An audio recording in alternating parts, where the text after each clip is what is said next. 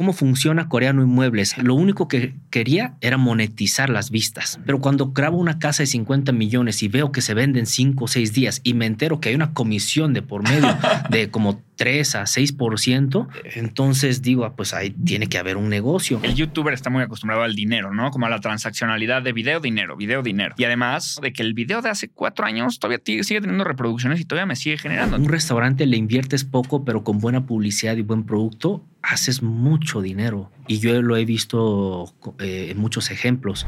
Mi invitado de hoy es Christian Kim, mejor conocido como Coreano Vlogs, youtuber y empresario. Inició su canal en 2015 y un viaje a México cambió su vida y su contenido para siempre.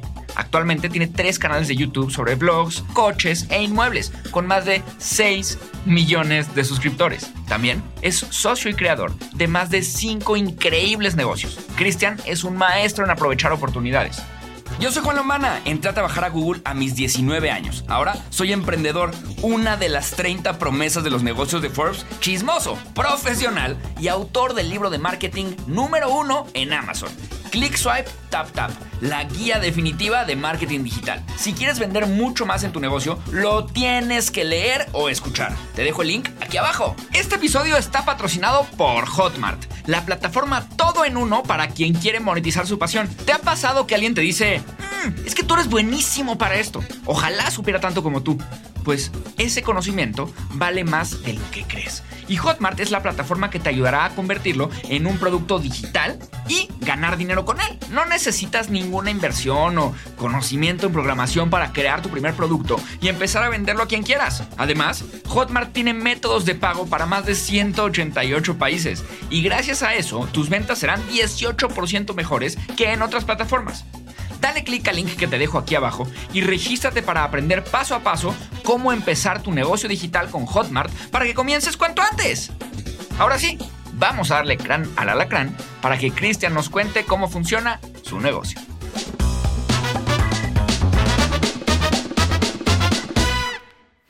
Mis queridísimos mercatitlenses, ¿cómo están? Estoy bien contento, bien emocionado de este episodio de cómo funciona tu negocio, porque estoy con nada más y nada menos que Cristian Kim. Cristian, bienvenido. Eh, aplauso.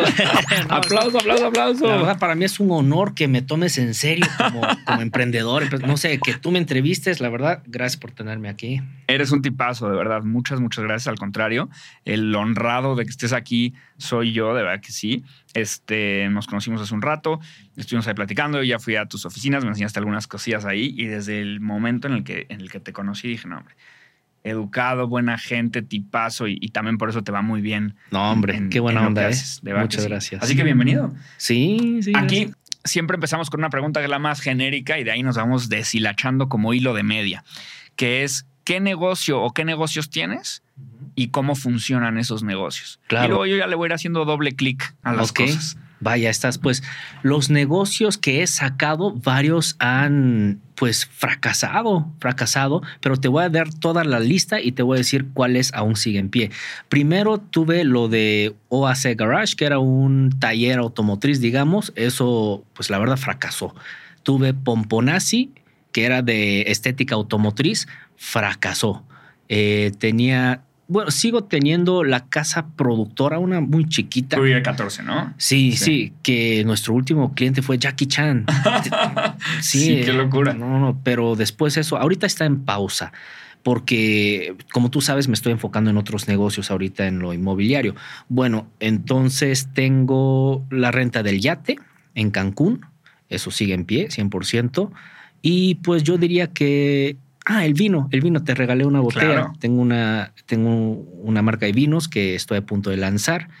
Eh, lo de la venta de los inmuebles y eso es como que lo que estamos ahorita trabajando. Ya llevo más de un año y medio trabajando eso. Sí, es una locura. Que tú ya más o menos viste ahí la operación, pero justo porque he fracasado en otros negocios, es por, es por eso que quiero darle mucho, mucho amor y cariño antes de que salga eh, a la luz, ¿no? Y tengo ya, eh, mi último proyecto sería pues el restaurante de barbacoa de pollo, que yo como alguien que hace videos de YouTube de comida he viajado por todo el país, probado muchas cosas Y pocas cosas me han sorprendido tanto como eso. Es un montón de pollo así con una salsita, pero envuelta en penca de maguey, hecho en, en, horno de, leña, muy tradicional y tienen, eh, no sé, diferentes platillos ahí también que ya lo, vamos a traer a Ciudad de México. Entonces ya, hasta ahí.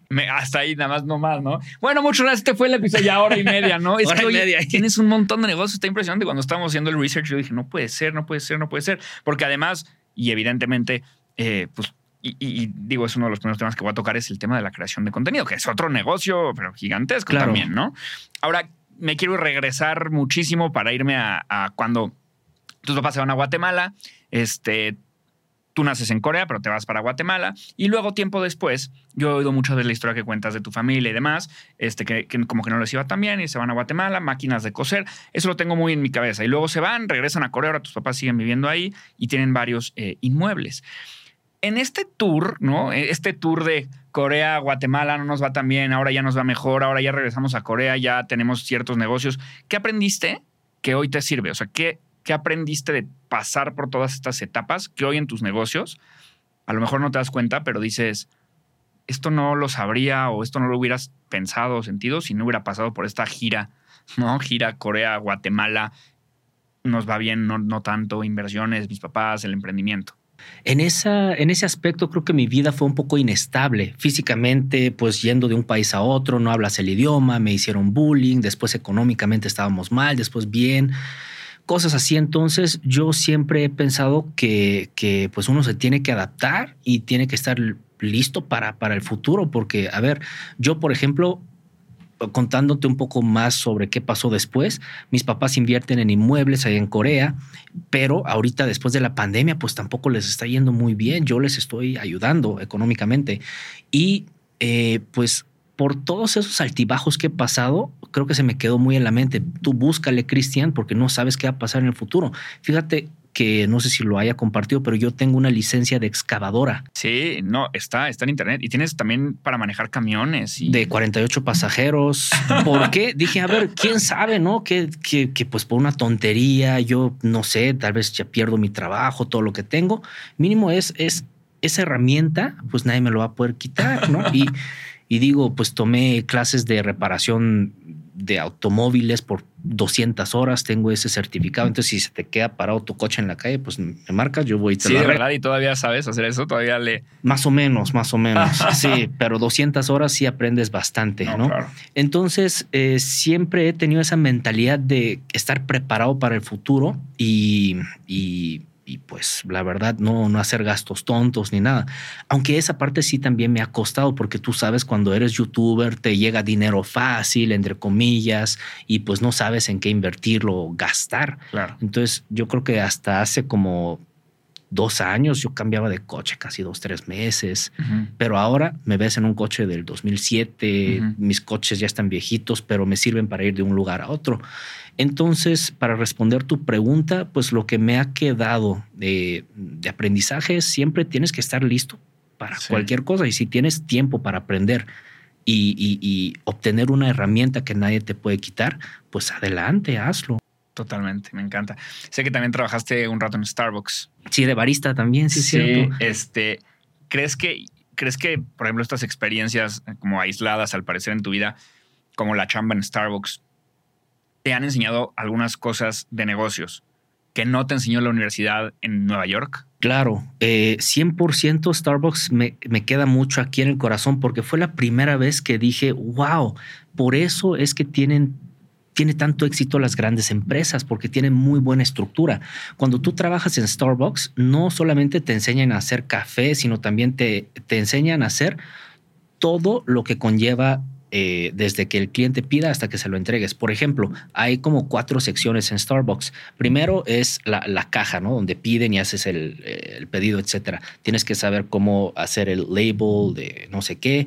Eh, para que no se confunda el pedido. Otra sección es de, del horno caliente. Tienes que saber a qué picarle por cuántos segundos. Tiene que calentarse cada platillo. Después están las bebidas frías donde hacen chaca, chaca, chaca, esos, ¿no? Y la bebida caliente que es de Entonces, cuando tienes a un empleado de Starbucks, ellos pueden haber cuatro, faltan dos y no hay problema porque pues todos saben hacer todo.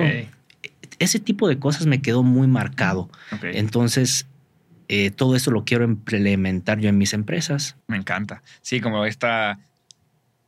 No hay una pieza que si falta, se- se- todo el sistema se muere, ¿no? Exacto. También supe que te regresaste a Corea el, el servicio militar. Y justo quiero saber cómo funciona este tema del servicio militar en Corea y cómo eso afecta a los negocios, ¿no? Porque al final ha, de haber muchísimos emprendedores que a lo mejor ya están este, haciendo algo a esa edad y tienen que ir, tienen que hacerlo. Eh, y a lo mejor preparan el negocio, lo blindan para que ya me voy a ir unos años. ¿Cómo funciona? Fíjate que nunca lo pensé así con emprendedores, porque usualmente allá en Corea, bueno, te explico el sistema de eso. Todos los hombres que cumplen, creo que 18 años eh, o 19, tienen que enlistarse para, para ir al servicio militar obligatorio. A mí me tocó Absolutamente todos. todos los hombres, a menos que tengas una discapacidad comprobable, es muy difícil que no vayas. Ok. Entonces, tú aplicas, no sé, diferentes puestos, ¿no? Yo apliqué por ser traductor de español, pero igual este, son, eran 21 meses para mí. Lo diferente al servicio militar mexicano y coreano es que en Corea sí te llevan a un puesto y ahí te quedas a dormir, a comer, a todo, a menos que te ganes unas vacaciones de dos, tres días al mes. Durante los 21 meses, casi dos años. ¿no? Exacto, entonces sí es fuerte y tienes que a fuerzas entender a convivir con los demás porque llega todo tipo de gente, no, no son tus amigos de la prepa ni nada que Sí, sí, sí. crecieron más o menos en el mismo ambiente. Por ejemplo, yo que, que hablaba diferentes idiomas, me costaba a veces entender, eh, no sé, pues algunas palabras en coreano, qué sé yo. Y pues em- aprendes a convivir. Entonces 21 meses te toca en el ejército y, y, híjole, pues sí es algo difícil, ¿no? Porque primero tienes un mes de entrenamiento en donde aprendes a disparar, te dan tu arma. Ok, o sea, sí se meten a eso, aunque seas traductor. Sí, sí, todos reciben la misma capacitación porque aún no saben a dónde te van a llevar, si a la frontera con Corea del Norte o si te van a poner en una oficinita traduciendo cosas. Entonces, el primer mes que llegas, te hacen dormir en la montaña, eh, acampando, cargas 20 kilos de cosas, disparas no sé cuántas cosas, mucho ejercicio también, comida muy, mm, o sea, que, que a mi gusto es muy mala.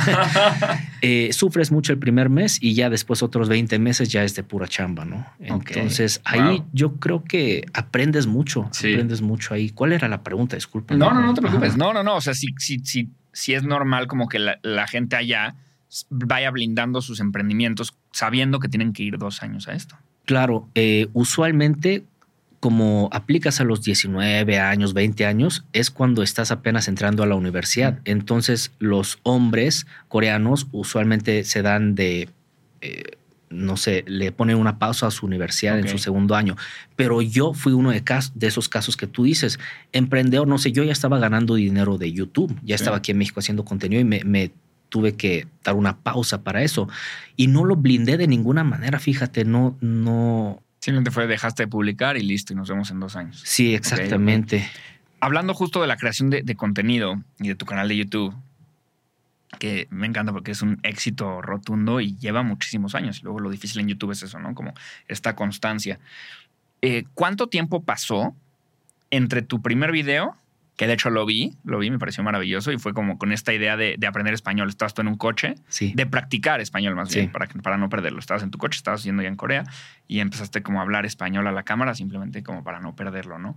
¿Cuánto pasó de ese video a que, a que YouTube se convirtiera en una fuente de ingresos que llevara tu vida? Claro. Yo dije en algún punto que cuando ya empiece a ganar lo equivalente a 80 mil pesos mexicanos por mes, dije, ya, ¿qué Ese más quiero? ¿Qué más quiero? Ahí eso va a ser mi trabajo y ya. Creo que hasta ese punto de puro YouTube, eh, creo que ha de haber sido como 3, 4 años por lo mismo Wow. del servicio militar. Sí, sí, eso yo creo que para todos toma mucho tiempo, ¿no? Pero después de ahí dices, ah, caray, como que ahora qué, ¿no? Siento que e- el humano es así, Sí. quiero más, quiero más. Eh, y también tenía el miedo de ver a otros youtubers que estaban hasta arriba y bajan y así, ¿no? Entonces, ¿qué voy a hacer con mi futuro? Eh, entonces, pues sí, yo creo que tomó 3, 4 años. Ok. ¿Y, y cómo fue o, cómo es este paso a paso en la creación de contenido hoy en día ya en tu canal? O sea, ¿cómo agendas, cómo grabas? Quiero ahí como un, un deep dive en el tema de tengo una idea, quiero ir a este lugar a grabar, quiero ir a esta taquería que se ve maravillosa, hay más gente, lo grabo yo, qué equipo tienes, o sea, cómo funciona toda esta maquinaria de la creación. Claro, yo tengo a un camarógrafo que se llama Martín, él es mi camarógrafo y mi editor. Okay. Entonces, él está de planta conmigo en cuanto a creación de contenido, es el único en mi equipo. Okay. Y, y soy yo quien dice, ah, vamos a grabar esto, quiero esto. Mi idea estos días en cuanto al canal de Coreano Vlogs, que había sido por el último año o dos, mucha comida. Lo hice porque para empezar me gusta mucho la comida, me gusta mucho probar cosas, pero también eran videos que podía grabar yo en poco tiempo, porque como sabes y viste lo, lo que estamos armando, eso toma bastantes horas del de, de, CEO, pues estar allá. Entonces también lo hice así para aprovechar mis tiempos. Ahora, ¿cómo yo decido qué grabar? Pues usualmente me meto al Google Maps, uh -huh. veo ahí quién tiene buenas estrellitas o no, y me meto a sus fotos a ver qué, qué tipo de fotos tienen. Es así como descubrí bueno, eh, veo si tienen algún platillo interesante, diferente a lo que yo he visto y digo, vamos con ellos, le digo a mi asistente, oye, pues este, decirles que voy a ir yo, que, que yo pago por todo, siempre yo pago por todo, hasta dejo propina, nada más te pido que me apagues la música mientras, mientras estoy grabando ahí una hora. Okay. Por lo mismo de... Y tu asistente manda ese mail como que haciéndote eh, o, o marca como también un poco para que te conozcan y sepan que vas sí, a estar grabando, ¿no? Exacto. Que sí es un youtuber que hace videos de comida, pero este, bueno, no si le pueden echar la mano para que grabe ahí una horita, va a estorbar lo menos posible. Y así eh, trato de avisar. Y, y las siempre veces pagas. Siempre, no, claro, siempre Eso pago. está interesante, ¿no? Porque ha de haber muchos que te han de ofrecer que no pagues, ¿no? Yo me imagino. Sí, sí, sí. Eh, pero yo, yo siempre pago porque no quiero que tengan la idea que, que, estoy ahí como para aprovecharme de ellos claro. o qué sé yo. Y creo que han tenido muchos restaurantes que conozco una mala experiencia con influencers que vienen pidiendo 100%. cosas gratis. Que yo entiendo, ¿no? Que pues si el influencer se puede ahorrar ese dinero para producir más videos, pues mejor. Pero siento que yo le quedo debiendo algo al restaurante, ¿sabes? Ok. Y cuando vas al restaurante, mides o te das cuenta de alguna manera de, que la demanda crece después de tu video te marca el señor de que regresa, regresa, te juro que si apagamos la música otra vez. ¿Cómo, ¿Cómo ves ese impacto de posterior al video? 100% al principio dicen, ah, bueno, sí, graba, está bien, te echo la mano. Y después le marcan a mi asistente y dicen, no manches, que hay una fila de tres horas. Este, wow, ¿cuánto te pago por otro video? Te pago, qué sé yo, 100 mil pesos y así, pero digo, pues no manches, ¿cómo voy a regresar al mismo restaurante para grabarlo otra vez cuando pues ya, ya es el video, ¿no? Entonces, mi, en, en, mi experiencia es que sí, mucha gente que ve los videos va a, a, conocer los restaurantes. Y, por ejemplo, en el lugar de la barbacoa de pollo, es así como los conocí grabando. Y vi que les fue demasiado bien por semanas después de que había ido. O sea, les ellos llenaban como cuatro o cinco mesas durante un fin de semana y después llenaron, o sea, toda la calle había fila de gente y no solo la semana donde subí el video, ¿no? Entonces dije... Se mantuvo. Ajá. Se mantuvo y dije, entonces ellos tienen un buen producto y además mi marketing, marketing, ¿verdad? Le, les funcionó. Entonces dije, ah, pues pongamos uno en la Ciudad de México. Y así fue, tal cual, simple. Yo no sé cocinar, ustedes ya saben, tienen un buen producto. Yo les pongo el lugar, el marketing, qué sé yo y hagámoslo funcionar, ¿no? Y le ponemos ahí delivery a casa, desmenuzamos el pollo, hacemos unos sándwiches. Uf, qué delicia. Te invito. Oye, me encanta. Sí, sí, sí, invítame, por favor, porque sí, se, vi el video, vi el video y se veía espectacular.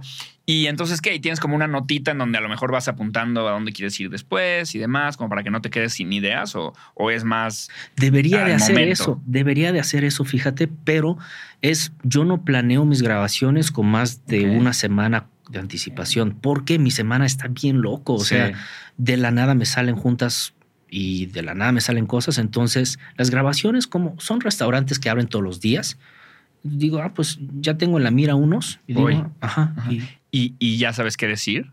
O sea, ¿traes un guion más o menos o ahí es en... A no, ver, ¿qué onda? nunca traigo un guion y por eso creo que digo la misma cosa todo, todo, de todos los videos, porque siempre me sabe muy rico y es algo diferente, ¿no? El platillo que, que pruebo. Eh, pero no traigo ningún guion. Yo lo que hago es, llegando al restaurante, si es que no tengo el permiso antes, por ejemplo, un puesto... Así ah, te lanzas así a veces, como de, pues a ver qué pasa. 80% del tiempo ah, lo hago wow. así. Y, y, por alguna razón con mis ojitos amorosos, yo los convenzo que, que déjeme grabar, señores. Adelante, está Ah, bien. dale, dale. Entonces, cuando llego así, veo, a ver, me- tres minutos me, me toma, veo que, a ver, qué puedo mencionar de la zona, qué puedo mencionar del restaurante, veo qué, qué es lo, lo- lo diferente que tiene acá. Dijo, órale, va, grabemos. Y es así como, como- lo pruebo por primera vez en el restaurante. Me encanta, me encanta, me encanta. Y justo como tu mentalidad está muy enfocada en, en el mundo de los negocios. Yo siento que no todos los youtubers tienen esta mentalidad. O sea, ¿qué crees que, que tú ves dentro de YouTube que los demás youtubers tal vez no ven? O sea, cosas que tú te fijas que dices, nadie se fija, pero a lo mejor esto es una buena manera de hacer más dinero de YouTube o esto. Yo creo que tiene mucho que ver con mi cómo crecí yo, ¿no? Estos altibajos y, y el tener que tener algo, no sé, extra aparte de YouTube. Una amiga eh, TikToker eh, muy famosa me dijo una vez que ella tiene una teoría sobre esto, del por qué los YouTubers no invierten tanto en otros negocios más que YouTube. Porque YouTube les genera un montón. Tú Sí. lo sabes. Como su costo de oportunidad, ¿no? Ajá, dicen, no, pues con todo este dinero, pues mejor me enfoco a YouTube. Pero cuando, cuando esta amiga empezó a hacer TikTok, ella me dijo, pues TikTok no me paga, pero tengo todas estas vistas, tengo que ver cómo los aprovecho para hacer un negocio, para que me genere algo de ingreso, ¿no? Entonces yo creo que no es que si tuviera un diferenciador fue pues lo- los altibajos que tuve yo y estar buscando seguridad, ¿no? Seguridad en cuanto a cómo administrar mis ingresos, dejarlos en diferentes canastas de huevitos en vez de todos en uno. Y este, pero sí, Sí, es que es verdad lo que dices. O sea, el youtuber está muy acostumbrado al dinero, ¿no? Como a la transaccionalidad de video, dinero, video, dinero. claro. Y además a esta, eh, pues sí, ciclo virtuoso, ¿no? De que el video de hace cuatro años todavía sigue teniendo reproducciones y todavía me sigue generando. Entonces, entre más videos hago, más grande llega ese cheque cada mes. Sí. Y el TikToker no, es como mucho más efímero, ¿no? TikTok no te paga o Instagram no te paga. Y el contenido que produces hoy, claro que va amasando más views, pero no más dinero, ¿no? Entonces siempre como que tienen que estarle buscando. Pero, ¿cómo exactamente? Y, y aquí me quiero meter también, porque creo que hay mucha gente que quiere hacer YouTube y no entiende cómo hacer dinero Mm. en YouTube. ¿Cómo te paga YouTube? ¿Cada cuánto te paga YouTube? O- o- o- ¿Y cuáles son estas técnicas que tú usas para que ese cheque sea más grande, ¿no? Hablando a lo mejor de que si, si, te- si revisas el CPM o tienes algún índice que revises. Por ejemplo, lo del CPM, RPM y esas cosas, yo creo que tú le entiendes mucho más que yo. La verdad, yo solo veo que sus numeritos en dólares sube y baja dependiendo de la temporada del año. Por ejemplo, en Navidad sube más. Lo que entiendo es que las empresas que contratan anuncios, eh, espacios publicitarios en YouTube, pagan más durante ciertas temporadas. Lo que yo, por ejemplo, eh, hago para aprovechar mis ingresos y, entenderle más, este, exprimirle, qué sé yo, pues es la verdad, pues seguir más subido. O sea, yo tuve, ¿qué será? Como tres años seguidos, sin ninguna vez fallar. Cada dos videos, cada dos días subir un video. Ok. Sí, Wow, sí. Es una locura. Es un, es, sí, es una locura y que me costó mucho y ahorita le estoy bajando un poco, ¿no? Por, por, Y notas que al subir así con esta intensidad, sí sube. ¿Sabes por qué? Porque el video anterior tiene, digamos, 100 mil vistas y de esas 100 mil vistas, como que le da otro empujoncito al siguiente video y otro y otro. Entonces, no sé si te ha tocado ver youtubers eh, de otros países que subían diario por como Sí. dos años, está cañón y crecen muy rápido por lo mismo que tiene el empujón de cada video. Y, y así se puede aprovechar muchísimo los ingresos. ¿Y cómo los aprovecho yo también cuando ya me llega el dinero? Pues trato de, de invertirlo en, en- en algún producto o negocio. Oye, ¿y si, y si tienes algún video que sea viejísimo y que te siga generando, que tú digas, no manches, este video cómo da y sigue dando y sigue dando? Sí, la mitad de mis ingresos mensuales de YouTube creo que son de videos antiguos. Wow. De- o sea, antiguos significa de hace más de seis meses desde que se subieron. Porque siguen generando vistas. No Sí. te pagan lo mismo por vistas de videos anteriores por alguna razón que desconozco, que yo creo que tú conoces mucho mejor que yo. Pero sí, mis ingresos son más o menos así, 50-50. Wow, me encanta. Y todo tu equipo de producción ahí es tu, tu editor y, y productor. ya. Camarógrafo. ¿Y tú? Sí, es camarógrafo y, y editor. Buenísimo. Productor se podría decir que soy yo, pero no produzco nada, es nomás sea, es como que, ah, mira, vamos a grabar eso, ¿no? No hay guion ni nada. Me encanta, digo, lo dices como si fuera súper fácil, pero porque eres muy, porque eres muy modesto, pero lo que has hecho es una locura gigantesca. Se, vuelve muy fácil una vez que encuentras algo que puedas más o menos repetir. Por ejemplo, mi proceso de grabación es buscar un restaurante, era buscar un restaurante y pues hacer lo mismo. Pero ahorita le estoy cambiando porque ya hasta yo me estoy, este, como que quiero, quiero darle algo más fresco al canal, algo que realmente aporte a la gente, ¿no? Me encanta, me encanta, me encanta. El tema de las portadas, el tema de los de los, de los este, títulos, ¿qué tanto juega? O sea, porque muchas veces funciona YouTube así, ¿no? casi, casi que, sobre todo tus portadas que están como muy bien editadas, eh, hay ciertos brillitos, o haces más grande una parte, o tal, tal, tal, llama mucho la atención. Y luego el título igual, pero siempre está este balance entre que sí sea llamativo y que no sea puro clickbait y a la hora de picarle, no, el video no entregue lo que dice. ¿Cómo juegas con esto y qué tanto afectan las portadas y los títulos? Yo le pongo mucha atención a, los thumbnails o las portadas que tú dices, porque yo lo veo como el letrero de tu negocio, ¿no? Que, y, y más porque tienes que competir contra todos los, todas las otras portadas de YouTube que te salen. O sea, gente viendo esto en YouTube, por ejemplo, digamos, van a ver otras cosas ahí saliendo y tienes que competir contra eso. Entonces yo este, le pido a mi camarógrafo editor que pues le ponga unos brillitos alrededor de mí y trata de hacer una cara así, como que, que se vea rico el taco, no sé. ¿Y notas cuando el brillo aumenta las views, la cara aumenta? O sea, ¿generas estos experimentitos? No, fíjate que no solo lo he hecho constantemente, porque yo confío que, que, sí le va a dar más, más auge, más, más vistas, pero creo que es difícil, ¿no? Comparar en YouTube un video contra otro. Sí, totalmente. Sí. ¿Y los títulos? Los títulos trato de hacerlo, como lo dijo Luisito eh, justo aquí en el podcast, eh, juego un poco con, con los, eh, las mayúsculas, por ejemplo, donde, donde, ponerlo. Yo la verdad sufro un poco con eso porque no, no, no le sé muy bien, tanto como Luisito, que lo hace muy bien, pero trato de aprenderle a los demás. Me encanta. Oye, vi que no, no, has actualizado, no has cambiado tu foto de perfil de, tu canal desde hace muchísimo tiempo. Eso ya se volvió algo de, como de, ¿cómo se llama? Cuando los que apuestan tienen estas reglas, este, sí, superstición, o es porque quieres que te reconozcan de esa manera y ya no, ya te da un poco de, pues sí, como de, dices, no le vaya a cambiar y luego nadie sabe quién es este canal, o es simplemente ya lo hiciste. Fíjate Porque sí es de hace tiempo, ¿no? ¿Pero cuál? ¿El de YouTube? Mira, ah, la portada sí es como de un señor tocando un tambor ese. No, no, no, tu foto de perfil. Ah, cuando yo recién salí del ejército tenía mi cabello así cortito. Sí, fíjate que. Claro, y sin lentes. Ajá, hay muchas cosas que la verdad debería ser mejor influencer yo, ponerle más atención a eso. No, porque a lo mejor eso lo, que ha mantenido es como un branding derechito y la gente creo, sigue acordando. No creo, no, no, creo que vean eso y digan, ah, ese es coreano blog. no sé, no creo. Solo, solo es que yo no le he puesto la atención que debería de haberle puesto, porque sí, a veces yo me meto y veo, ah, esa portada está medio fea. Ah, pero ¿quién me está llamando? Ah, ok, voy a la junta. ¿Sabes? Como que. Sí, sí, te entiendo perfecto, pero bueno, creo que tiene esa parte positiva.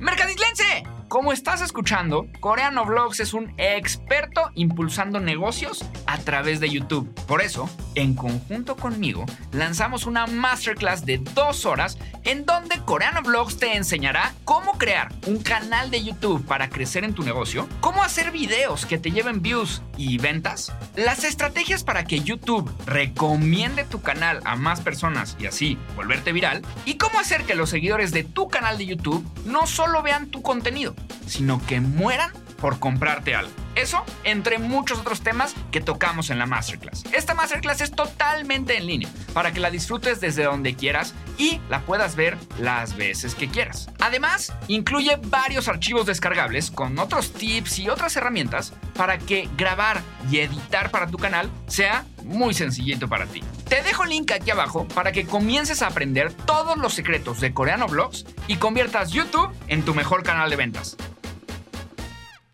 Ahora, del lado de, Coreano Inmuebles, me quiero pasar para allá porque dentro de estas maneras de cómo ya tengo el negocio de YouTube, es exitoso, cómo me salgo o me amplío hacia otros negocios, esto me parece una genialidad lo que hiciste con Coreano Inmuebles. ¿Cómo funciona todo ese negocio? Fíjate que Coreano Inmuebles, yo me acuerdo, este, o sea, es lo que más orgullo me da en cuanto a, a YouTube, convertirlo en negocio. Eh, cómo funciona Coreano Inmuebles. Al principio, cuando empezó el canal, eh, lo único que quería era monetizar las vistas, ¿no? Pero cuando grabo una casa de 50 millones y veo que se venden 5 o 6 días y me entero que hay una comisión de por medio de como 3 a 6% de 50 millones, dije, ah, caray, esto se vendió Gracias a. gracias a las vistas que tuvo, ¿no? Eh, Entonces digo, ah, pues ahí tiene que haber un negocio. Dentro de unos meses hice ya mi propia pues agencia inmobiliaria. Lo que hacíamos era buscar casas que ya estaban anunciadas, ¿no? En las redes o en plataformas digitales. Y dije, le decía, me gustan estas cinco. A ver, contáctate por favor con los agentes que ya los trae, a ver si podemos repartirnos la comisión mitad y mitad para que si se vende a través de nosotros, me den la mitad. Así funciona en el ramo inmobiliario, ¿no? Que agentes colaboran, por ejemplo, tú tienes una casa de 50 millones que ya es tu cliente, ya lo tienes firmado, puede llegar Cristian y decirte, oye Juan, no seas mala onda, mira, yo te traigo al, si yo te traigo al cliente, y se vende, pues tú me das la mitad de la comisión. Así funciona en el ramo inmobiliario, eh, es de colaboración. O sea, ya es como algo estructurado que, que así es. Es Sí. 50-50 tal cual. O no siempre 50-50. No siempre lo es, depende si tienes una agencia inmobiliaria, si tienes un récord de ventas, eso puede variar 30-70, 50-50, etcétera. Pero no es que hagas un contrato, usualmente lo- entre los agentes es apalabrado, ¿no? Pero yo sí traté de hacer un contrato. Sí, no tanto dinero son- apalabrado. Sí, entonces primero hacemos esos contratos, ya está, ok, entonces Cristian, ¿cuándo quieres grabar? Ah, este día. Yo llego a la propiedad y veo, ¿no? Por dentro, a ver qué estaría padre mencionar. A veces no, no ni siquiera me doy el tour, pero eh, lo grabamos, se edita y pues se sube a YouTube. Muchas veces se venden a través de- del número que nosotros dejamos allá, entonces ahí es donde está la comisión porque ya está firmado un contrato. Y ese era el negocio este, al principio. Y ahora ya evolucionó a otra cosa que tú ya viste. A ver, y antes, antes de meterme ahí, ¿cuál es el paso? O sea, tú te das cuenta que alguien vendió esta casa, que hay dinero que no te está cayendo y que obviamente fue gracias a ti. ¿Cómo abres la, la inmobiliaria, no? Y cómo empiezas a aprender a hacer este, todos estos procesos y contratos, pues para, para el tema de la comisión. Yo soy mucho de si no le sabes y necesitas sacarlo rápido, mejor contrata a alguien que le sepa. Entonces yo me enfocaba mucho en producir los videos y editarlos y sacarlo y contraté a una persona que ya llevaba años haciendo esos contratos, tenía lo que le llaman este machotes de Sí, del, del mundo inmobiliario. Ajá.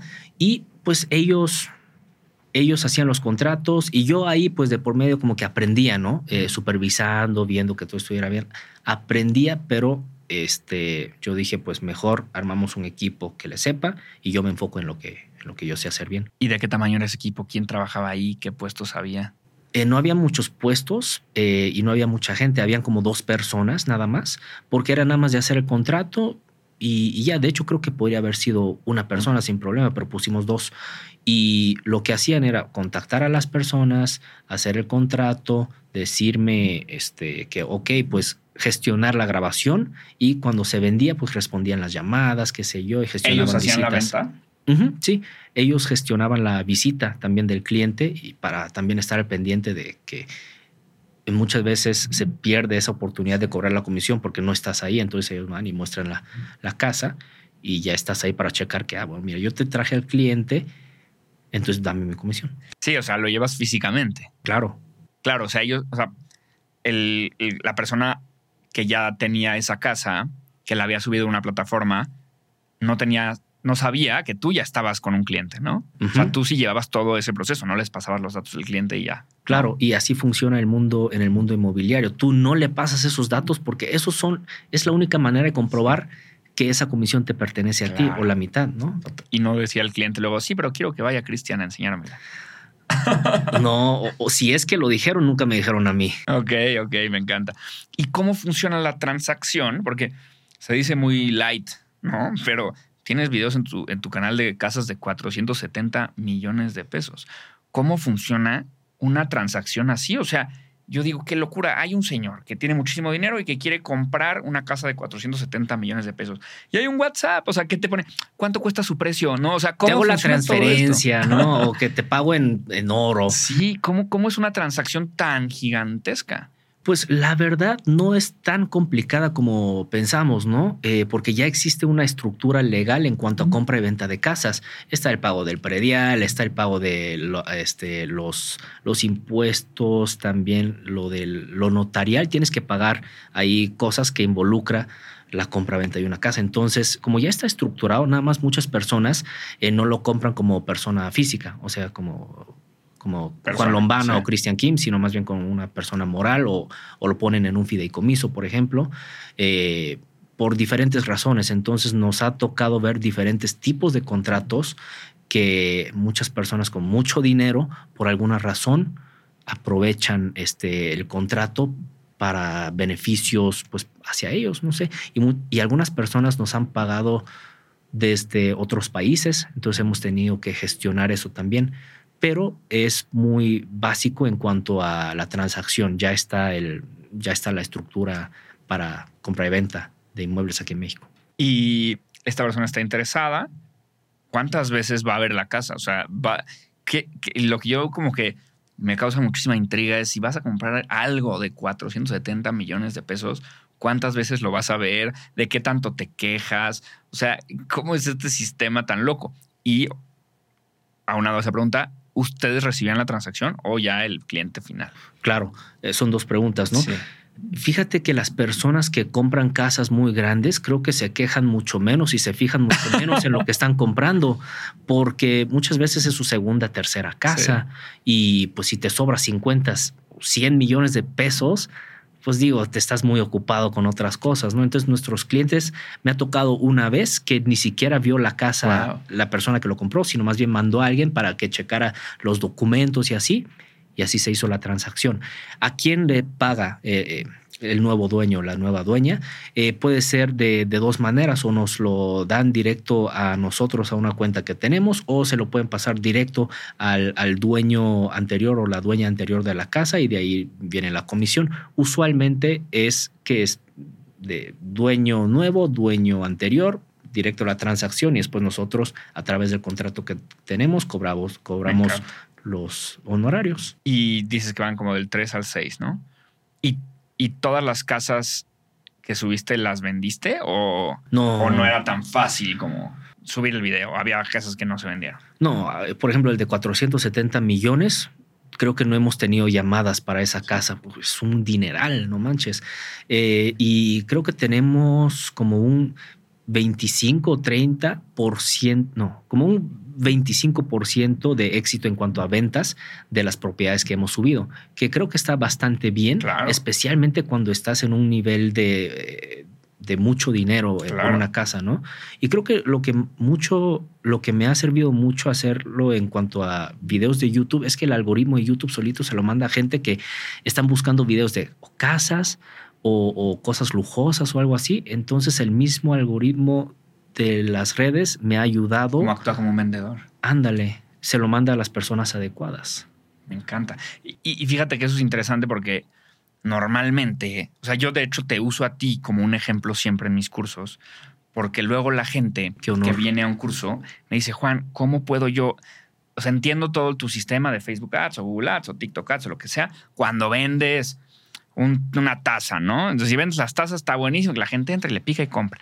Pero Juan, yo a lo mejor vendo, no sé, bienes raíces o vendo productos súper caros o relojes ultra exclusivos o terrenos o coches y como que luego la gente piensa que el marketing digital solamente se puede usar como para productos así como de un ticket más bajo. Mm. Y yo siempre les pongo tu ejemplo, siempre les digo, no, no, no, o sea, vean, vean aquí como, como Cristian graba una casa de 50 millones, 100 millones y genera la transacción. Y les digo como, evidentemente, como el volumen de gente que la ve, pues a lo mejor el 99% no la puede pagar, pero no necesitas tanta gente que la pague, necesitas uno. Exactamente. Tú, haces, tú haces algo pensando en eso, o sea, como que creas el contenido con tu mente en la viralidad del contenido per se o pensando en quiero atraer tal vez a menos gente, pero con más poder adquisitivo. No, yo no pienso mucho en eso, solo cuando llego a una de esas casas pienso cómo puedo grabarlo para que a la persona que le llegue se sientan que están dando el tour conmigo, ¿sabes? Como que les entretenga, que sí les sirva, no sé, para pasar el rato, que puedan darse un recorrido casi, casi que físico junto conmigo. Entonces me, me fijo mucho en las tomas, por ejemplo, y mostrar detalles pero eh, en cosas tan así de marketing ya pensadas como los, lo que haces tú, pues yo la verdad no tengo la habilidad de hacerlo. No, hombre, seguro sí, 100%. Y, y, y tú eliges qué casa, o sea, tú decides, ¿no? No es al revés. La casa no llega contigo y, oye, ¿me grabas? Bueno. Sí llegan, pero yo decido cuáles sí, cuáles no. ¿Y en qué te basas? ¿Cómo sabes? Me baso mucho en cosas extrañas que tenga la casa. Por ejemplo, una cava subterránea donde le caben mil botellas, por ejemplo, o un cuarto secreto blindado, qué sé yo, o oro en las paredes con su propia alberca en la misma casa. Cosas así que resalten eh, y que pueda entretener a las personas y que salgan de ahí del video diciendo, wow, órale, como que sí hay casas muy locas aquí en México, ¿no? Que tenga ahí una excentricidad. Sí, porque hay muchas casas que cuestan 100, 100 millones de pesos, pero están muy aburridos para un video. Sí, totalmente. Y justo dentro de estas excentricidades, ¿no te ha pasado que, pues es que debe de tanto que cuestan esas casas del precio, ¿no te ha pasado que tengas un cliente que digas, esta casa, híjole, hay que hacerle un background check ahí al, al vendedor porque a lo mejor y no, no sé, o sea, yo me imagino que esas casas no las tiene cualquier persona. No te voy a decir cuál casa, pero sí me tocó una casa que tenía ahí cosas bien raras, bien, bien. Un calabozo, ¿no? Ahí con. Pero bien raras. Y dije, ah, caray, espero nunca conocer al dueño o la dueña. Yo solo vengo como para grabar. Les voy a decir, a mí me contrataron para grabar, yo me voy. Sí, sí, qué locura. Me voy a, me voy a, a pasar a, a tu productora. Sí. ¿Cómo decides este, y cuál es el paso a paso de abrir una productora cuando tienes un negocio, ¿no? Ahorita justo hablando del costo de oportunidad que dices, ¿no? Tienes un negocio en el que la productora eh, existe, ¿no? Es tu cámara y tú, y genera mucho dinero con relativamente una operación más sencilla, y de repente te metes a un negocio que es mucho más de inversión en buenas cámaras, en buenas cosas o de renta de equipo y de renta de personas, o sea, personas, contratación y súper, súper operativo. ¿Cómo funciona esta decisión y cuál es el paso a paso de armar la productora? Creo que esa, esa parte de la productora fue una mala inversión y ahorita vas a ver el por qué.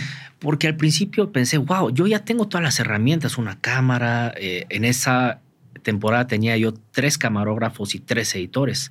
Entonces dije, pues los voy a aprovechar para que juntos hagamos una sociedad y pues aprovechemos el tiempo muerto, ¿no? Para que pues produzcamos.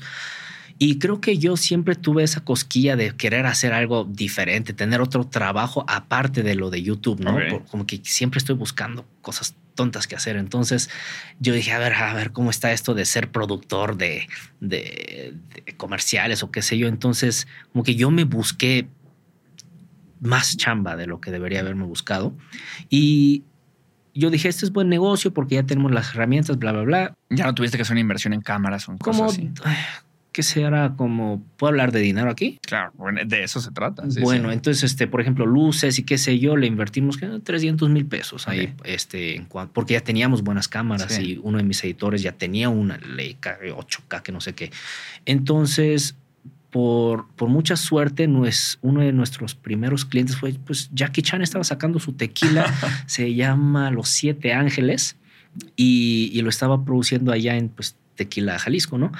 Entonces nos contrata para hacer un video, se lo hacemos, le gusta y, ya, pero después la verdad es que no tuve tiempo para estar ahí como productor o qué sé yo, director, porque bueno, o sea, creo que sabemos aquí cuánto tiempo te quita eso, entonces ya por eso está en pausa y todo el equipo que, que tenemos ahí pues está como entre que, oye, mira, yo lo ocupo, préstamelo, ah, tú tú lo ocupas para grabar una boda. Entonces está ahí como que flotando ese equipo. Como que lo rentas y demás. Ajá, como que, pero eso está en pausa y no le pongo nada de atención a eso y creo que por eso fue un, mal negocio. Ok, ok, ok. Ahora me voy a pasar a otro. Me voy a pasar a Oasis Garage. Sí. Eh, en, donde ya te he oído decir en varias otras entrevistas y en, y en, YouTube y demás, este, que ese negocio ya no existe o que ya no está y demás, y a lo mejor que no tuviste una experiencia tan placentera y que aprendiste mucho. Sí, claro. Y eso es lo que quiero saber y es lo que quiero que la gente escuche. Aprendan de mis fracasos. Sí, porque, ¿sabes qué? Y te lo decía fuera de cámara. O sea, por un lado, luego siento aquí gente y yo siento, es una percepción, pero yo siento que la gente que ve el podcast, muchos dicen, no, pues es que este güey es un súper fregón, nunca hace nada mal. Nació Los negocios son de don. Ajá, exacto. Y yo eh, no le voy a atinar a tantas cosas, ¿no? Entonces, por un lado, como que quiero que vean la realidad de los negocios, que es en uno se gana y en otro se aprende.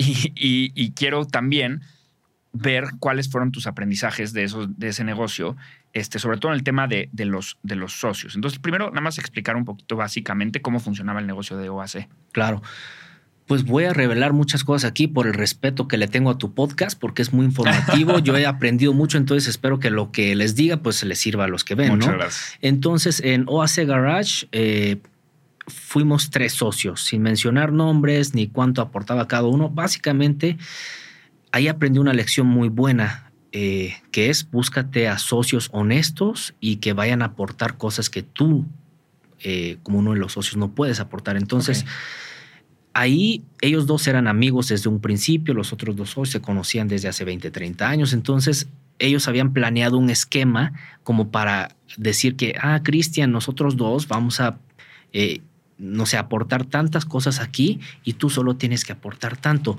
Pero en realidad cuando después me di cuenta fue que entre ellos pues no iban a aportar ni la mitad de lo que yo iba a aportar, más la publicidad que no sé qué, ¿no? Entonces eh, de ahí cuando me di cuenta, la verdad, este, dije, no, pues la verdad yo ya no puedo participar en esto porque ya perdí como medio millón de pesos ahí, eh, mínimo, eh, más un montón de tiempo y la vergüenza de que uno de mis primeros negocios aquí en México pues fracasó. no voy a decir que fue culpa de mis socios porque la verdad yo, debí, yo debí de haberme fijado más en qué se, qué se estaba firmando en los contratos, por ejemplo. muy importante también y, qué tipo de sociedad estás entrando, cómo después se van a repartir las utilidades. Todo eso creo que como un emprendedor o novato tienes que verlo muy bien con algún abogado, ¿no? lo de la firma de los contratos, porque ellos te van a poder explicar eh, de una manera muy fácil. Entonces, mi primer aprendizaje fue buscarte unos socios eh, honestos, la verdad. Y fue una mala experiencia que tuve, perdí dinero y pues ya, pero hasta ahí dije, ah, pues bueno, ya ni modo.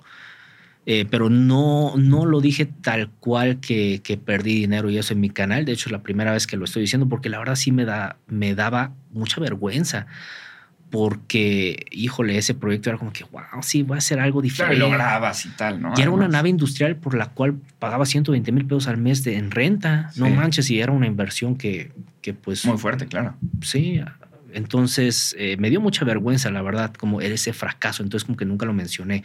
Y después este, vino pues otro proyecto de, de automóviles que también... Pomponazzi. Sí, ese fue un servicio muy premium, cobrábamos 20 mil pesos por un coche, mandábamos a cuatro personas en una furgoneta Mercedes con todo el equipo y así, te pulíamos súper bien tu coche, descontaminación y hasta te podíamos un recubrimiento de, bueno, cosas brillosas que te duran mucho tiempo. Entonces... cosas brillosas que te duran mucho, ok, ok.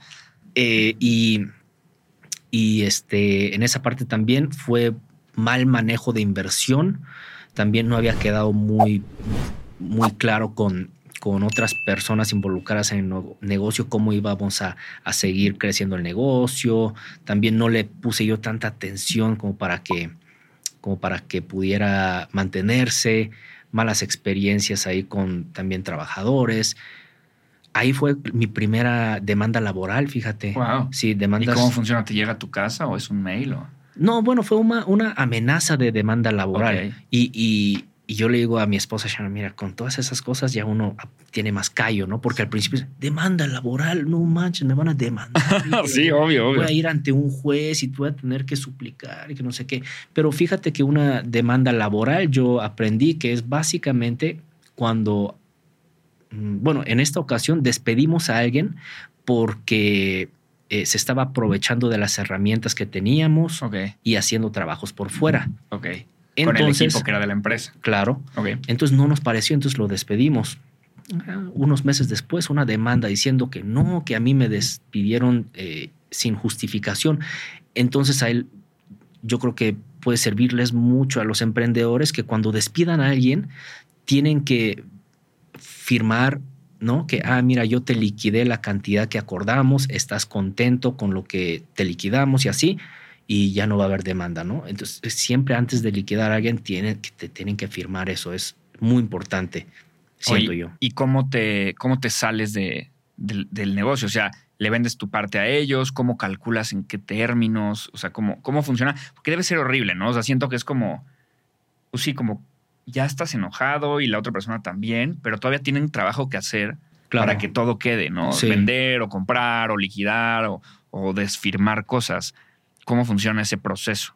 en ese proceso yo creo que es muy difícil, ¿sabes? Como cuando estás en una relación y tienes que, imagínate que, vivían juntos y compraron muebles juntos, entonces es incómodo, me imagino, ¿no? Decir, híjole, oye. ¿De quién es la Thermomix? Ándale. No, yo no puedo vivir sin Más cuando es, es, un Thermomix de 20 mil pesos. híjole, a ver, ¿quién lo compró? ¿Sabes? Entonces, eh, creo que tienes que tener esa conversación incómoda eh, gracias a Dios en esta empresa, eh, usualmente las cosas que compramos fueron, casi las compré yo, entonces no hubo tanta discusión. Pero, eh, por ejemplo, yo creo que no he hecho muy bien esta cosa de, de poder enfrentar esas discusiones difíciles. Por ejemplo, en lo de la ¿cómo se llama? la, productora. La productora, pues aún sigue flotando esa herramienta, ¿no? Que no sabemos, oye, ¿no quieres venderlo? Y pues nos vamos miche y miche, o qué sé yo, la vendo yo porque yo la pagué, qué sé yo. Eh, en ese aspecto tengo que admitir que no soy muy bueno, pero sí me imagino que, que, que tienes que hablar con ellos y decidir, a ver, ¿quién pagó esto? ¿No? Este, y, y qué porcentaje de la empresa tienes tú? Ah, bueno, tal vez en esos cachitos nos lo dividimos. Pero yo, yo creo que soy el soy, no soy bueno para darte ese. Oye, y ahora con todo lo que aprendiste ahí, ¿cómo eliges a un socio? Hoy, mm. por ah, hoy. Yo te puedo decir que ya soy bueno eligiendo socios, la verdad. Y he tenido muy buena experiencia en las últimas eh, últimos negocios que he tenido. Por ejemplo, cuando yo elijo un socio, siempre trato de elegir a alguien que tiene cualidades que yo no tengo, que puede ser obvio, pero muchas personas, o, yo por ejemplo al principio decía, ah, a él le gustan los coches, a mí me gustan los coches, pues vamos a ser buenos amigos y socios. Ah, sí, nos gusta el lado de vainilla los dos, tanto en común, ¿no? sí, como que amigos los hace socios, yo creo que usualmente no es la mejor idea, más bien eh, buscas, por ejemplo, eh, alguien que tenga conocimiento de cosas que te va a tardar a ti mucho aprender. Por ejemplo, programación, qué sé yo, yo necesito hacer una inmobiliaria digital. ¿Cómo voy a aprender a hacer programación? Yo, siquiera ChatGPT sí me puede dar los códigos, pero ¿cómo sé yo, sabes, dónde va cada código, no? Entonces, eligiendo a un socio, creo que son tres cosas muy importantes. Primero, que tengan habilidades, cualidades o lo que sea que tú no tienes. Después, que trates de ver qué tan honestos son, su, su este, cómo se llevan con su familia, qué sé yo, con sus, no sé. Como algún indicador, ¿no? que, te diga, ah, esto habla de una persona honesta. Ajá, y, y que también te puedes llevar con ellos, ¿no? Eh, cosas así. Y tercero, pues con quien tú creas que durante una discusión o algo así pueden llegar a términos, como alguien maduro, como para que puedan llegar a términos para resolver el problema. Porque cuando tienes negocios, híjole, me ha tocado que te salen problemas de izquierda, derecha, arriba, abajo y de diferentes tipos. Entonces tienen que ser equipo para poder resolverlo juntos. Y yo creo que sí son tres cualidades que tienes que, buscar. Wow. Ok, me encanta. Ahora, durante muchas preguntas y, y también mucho lo veo en tu canal de YouTube hablas mucho de este siguiente gigantesco proyecto que te está llevando muchísimo tiempo y que es gigante y que no se lo imaginan y demás. Quiero que me platiques de todo este eh, siguiente proyecto gigantesco, que algo ya me platicaste cuando fui allá a tus oficinas, pero ¿cómo funciona ese negocio? Hasta me da un poco de pena seguir diciendo esto de que tengo otro proyecto en camino porque como que no tengo un buen récord de proyectos, pero justo por eso me he estado enfocando mucho en armarlo bien antes de sacarlo, porque aprendí mi lección. Entonces, este proyecto eh, nace de, otras ideas que teníamos ya, por ejemplo, eh, con Marcus Dantus, mi socio, con la fintech que estamos armando nació de ahí. ¿Por qué? Porque a través de la fintech. ¿Cómo funciona la fintech? Si quieres, antes de explicar para que tenga más sentido. La fintech, para empezar, no, no está listo aún, no tiene nada que ver con el negocio que estamos sacando ahorita, pero de ahí nace la, la idea. La fintech la queremos ocupar para que miles de personas puedan invertir cachitos de su dinero para un proyecto eh, de restaurante o inmobiliario, ¿no? Entonces, imagínate, tú inviertes eh, tres mil pesos, por ejemplo, y agarramos otras mil personas para que inviertan lo mismo en un proyecto inmobiliario. Entonces, todos son socios de ese proyecto y cuando se rente o se vende, pues también se reparten las ganancias. Como un crowdfunding, ¿no? Pero Exactamente, un crowdfunding inmobiliario. ¿Por qué también de restaurantes? O sea, ¿qué le ven al, sector restaurantero para abrirlo también ahí? Porque un restaurante le inviertes poco, pero con buena publicidad y buen producto, haces mucho dinero. Y yo lo he visto eh, en muchos ejemplos. Y es muy redituable cuando, este, sí, cuando te va bien, te va muy bien. En los proyectos inmobiliarios como que no hay tanto porcentaje que le puedas ganar en cierto tiempo. Como el margen se va diluyendo por el tiempo, ¿no? Exacto. Entonces es por eso que incluimos ahí el restaurantero. Ok. Entonces de ahí sale la idea para el siguiente proyecto. Sí, que es haciendo coreano inmuebles, yo me di cuenta que hay una parte muy ineficiente para comprar inmuebles y también le bloquea mucho la oportunidad a muchas personas porque te piden diferentes papeles, diferentes tipos de, bueno, para empezar el enganche de para ir pagando tu, hipoteca, que se yo, es enorme. Digamos, un inmueble de, un millón de pesos te van a pedir como, que sé yo, 200 mil pesos que tú tengas ahí ya ahorrados, libre de impuestos, que tengas que darlo así. De, entonces, eso es muy difícil para muchas personas. Entonces, vi la oportunidad de, de poder abrirles las puertas a más personas para que puedan ir pagando su inmueble, en vez de que tengan que dar un enganche enorme o, hay muchas personas que no tienen historial crediticio, ni siquiera una cuenta bancaria, pero tienen la, solvencia económica para poder comprar un inmueble, nada más que no están bancarizados. ¿Por qué? Por, por ejemplo, alguien que vende tacos en la esquina que le va súper bien, pues gana mucho dinero, pero en efectivo. Pero según, la, eh, pero según el sistema, ellos no generan nada de ingresos, entonces ¿quién le va a prestar a ellos? A nosotros ahí tenemos una manera de poder comprobar sus ingresos, hacerles historial, este, ayudarlos a, ir por el sistema bancario para que tengan un historial crediticio a través del banco y de esa manera poder pues eh, tramitarles un, un, préstamo hipotecario hasta estamos viendo la manera de lo del enganche. ¿Qué significa esto? Que yo, por ejemplo, digamos, si estoy pagando una renta de 15 mil pesos al mes, en vez de pagarle esa renta al dueño o la dueña de la casa, mejor yo uso esos 15 mil pesos para poder ir pagando la hipoteca de, mi hogar sin, sin, enganche. Ajá. ¿Y cómo, ¿Y cómo funciona ahí el negocio? O sea, de entrada, ¿por qué? ¿Cómo le haces tú, no? ¿Cómo le van a hacer para, para poder pues sí, como calcular el riesgo, porque yo me imagino que el banco no le presta porque no sabe o no tiene los datos de que este cuate tenga dinero o no. A lo mejor vende muchísimos tacos de canasta, pero ellos no saben, ¿no? Sí. ¿Cuál es el proceso para que ustedes sí puedan conseguir este historial crediticio y dónde está el negocio para ustedes ahí? Claro. Como tú sabes, eh, en, a esta fecha no lo revelo, pero ya tenemos una buena relación con el banco más grande de México. De hecho, hemos firmado ahí unas cositas, entonces vamos muy bien en ese aspecto, ya tenemos algo muy bien organizado. Eh, cuál es el proceso para alguien, un taquero, para que se bancarice y tenga historial crediticio.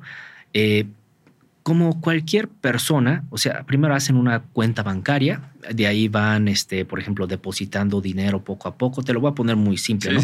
Eh, le generas confianza al banco poco a poco. Muchas veces esas personas no han tenido la oportunidad o la o siquiera el interés de hacer una cuenta bancaria por X o Y razón, ¿no? Entonces nosotros les ayudamos a crear eso de bancarizar su dinero eh, de manera legal y crearle historial crediticio con el banco. Eso también les crea, eh, ¿cómo se llama? No solamente con el banco, sino también eso se le reporta al buro de crédito. Entonces su historial sube en dos partes y también eh, yo tengo una SOFOM, que es una sociedad financiera de objeto múltiple que puede prestar dinero.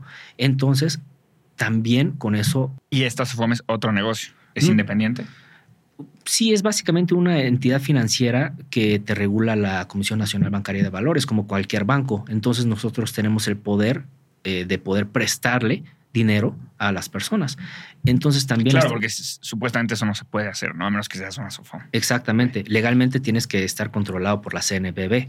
Si le pides a tu amigo de que para las papas, ¿no? No, te puede prestar tu amigo tus 10 pesitos, ¿no? Así, si te cachan, si te cachan.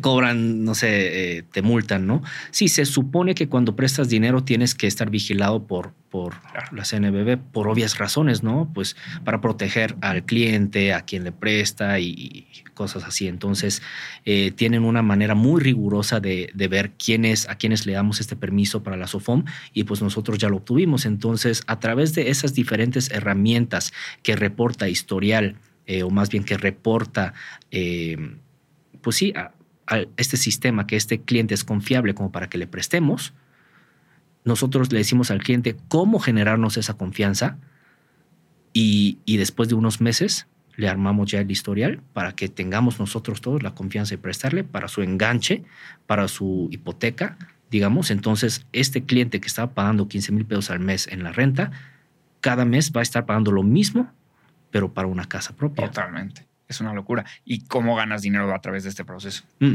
nosotros no le cobramos al cliente nada. ¿Por qué? Porque nosotros, eh, el dinero está también en las comisiones entonces hay una muy buena oportunidad cuando conectas a alguien aquí con este, que sean bancos, que sean eh, constructores de casas, por ejemplo. Siempre en el ámbito inmobiliario, cuando conectas algo, siempre hay una comisión de por medio. Entonces, eh, nosotros ganamos comisión de parte de las constructoras que nos dan un, porcentaje ahí por traer al cliente eh, y que el cliente compre la casa. Entonces, ¿qué, qué facilitamos nosotros? Estos constructores tienen, digamos, mil casas, pero si no tienen clientes que les compren casas, pues pierden dinero. Entonces, y, los, y los constructores pierden mucho dinero si no lo sacan rápido. Entonces, lo que nosotros le facilitamos al constructor es que, mira, te consigo un cliente que antes no tenía historial crediticio, pero ahora ya lo tiene y te va a pagar el banco, porque pues por la hipoteca, etcétera. El banco le paga directo al constructor. Claro, eh, y también, o la SOFOM también le paga directo al constructor por el enganche de esta persona, porque ya, ya tiene pues nuestra confianza. Entonces, al constructor le conviene porque saca mucho más rápido sus inmuebles, al cliente que compra la casa mucho mejor porque pues sí, no le cobramos nada, eh, pero sí le damos su historial, etcétera pero ya tiene una casa este, pues, propia que va pagando. Al banco le conviene también de diferentes maneras porque tiene clientes nuevos. O sea, digo, no nos estamos inventando aquí el hilo negro, nada más estamos vimos la oportunidad de conectar diferentes partes en donde hacía falta abrirle las puertas a diferentes personas, los conectamos para que todos involucrados estén beneficiados. Para responder tu pregunta de dónde ganamos dinero, eh, ganamos dinero de comisiones de parte de los este, constructores. Ok. Y a veces cuando le colocas un crédito a un banco, hacia un cliente, también hay una comisión de por medio. Pero digo, eh, nos estamos enfocando más hacia no cobrarle al cliente por el servicio, sino más bien que el cliente nos ayude para sacar, este, para poder venderles estas casas con beneficios hacia el cliente y hacia todos alrededor. Claro, me encanta porque es siento que es un negocio súper, pues como muy redondo, tiene diferentes partes que se mueven, ¿no? O sea, primero es como la parte de la bancarización, ¿no? Como que el taquero, tienes toda la razón en que está pagando una renta cuando con esa misma lana podría pagar una hipoteca, pero no hay enganche o no tiene ese dinero del enganche ese dinero del enganche después se convierte en un crédito para la persona, o sea, se suma a su, crédito hipotecario. Claro, mensual. Entonces paga lo mismo cada mes que de lo que pagaría por su renta, pero una parte está pagando el enganche que le prestamos y por otra parte la hipoteca. Pero ah. todo eso se suma a 15 mil pesos de lo que ya estaba pagando desde un principio. Ese es el, el, plan y como puedes tú ver o lo que tú viste en mis oficinas, hay mucho trabajo por detrás de, personas muy enfocadas en cada, en cada lugar. Por ejemplo, se me olvidó mencionarte que creo que esta es una parte muy padre del negocio, que cuando el cliente viene con nosotros no se tiene que preocupar de dónde conseguir el notario, con quién ir por este, los documentos. Nosotros le ponemos un concierge inmobiliario, como cuando vas a un hotel de lujo y ahí hay una persona que siempre está atento, ¿qué necesitas? ¿Con qué te ayudo? ¿Qué te imprimo? Te averiguo a dónde ir.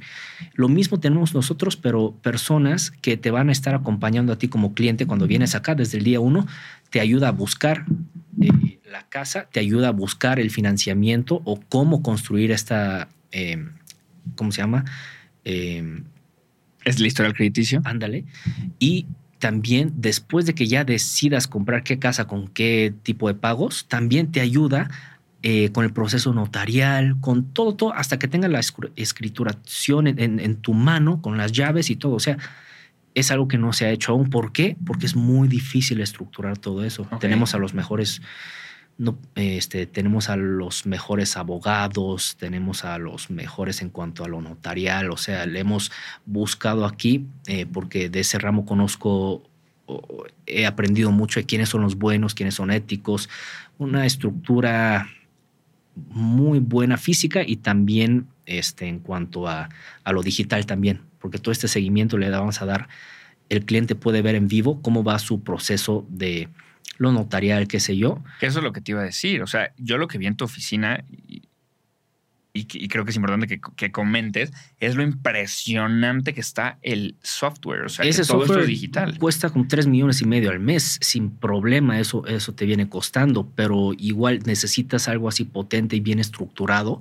para que, para que podamos procesar mucha información de manera segura, que todos estén conectados al mismo tiempo. Nosotros tenemos la meta de llevar un proceso que debería tardarse eh, noventa y tantos días a unos 30 días. ¿Por qué? Porque a través de la plataforma digital que, creamos y los vínculos que cada eh, parte involucrada en la venta y eh, en la compra y venta de inmuebles, ellos están involucrados en la plataforma 24/7 en vivo. Entonces muchos procesos legales pueden irse llevando a cabo simultáneamente, claro. algo que antes no se pudo, no se podía hacer. Sí, eso es lo que me impresionó. O sea, como que tú otra vez eres el taquero, te metes con tu usuario y tu contraseña y tú ves que ya este documento de identidad ya se lo mandaron al notario, ya se mandó a la inmobiliaria, el banco lo está revisando y tienes todo a la vez. Exactamente, controlado y vigilado por, por una entidad que, que le sabe a todo el proceso y que le va a estar diciendo al broker, eh, digo, al concierge inmobiliario, oye, el taquero está esperando sí. esto, ándale, ¿por qué no vas? ¿No?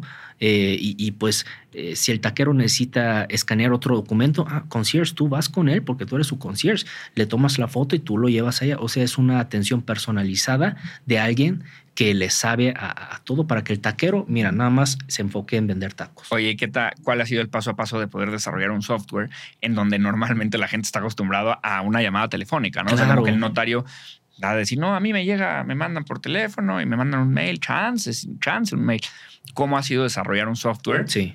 cuando, la, cuando la gente estaba acostumbrada a algo mucho más lento? Exactamente. Este, nosotros nos enfocamos en, en entrevistar mucho, así como tú lo estás haciendo conmigo, entrevistar mucho al notario, por ejemplo, y a su equipo. ¿Qué es lo que necesitas? No, tú dime qué es lo que te está fallando. Nos han dicho, por ejemplo, ah, tenemos diferentes personas encargadas en esta cosa, pero no podemos medir sus KPIs, o, bueno, los números KPIs, este, como su rendimiento, por ejemplo, cuántos eh, papeles procesaron por mes. Es difícil medir eso porque, pues, no sé, no tienes es un manual, control. Sí. Eh, en esta ocasión, sí, nosotros siempre fuimos con los bancos ¿Qué, cuál, es su, ¿Cuál es tu problema? Dime. A ver, lo apuntamos. Hacemos el, sistema. ¿Te gusta? Ah, te cambio esto. Ok. Pum. Y así, con cada parte.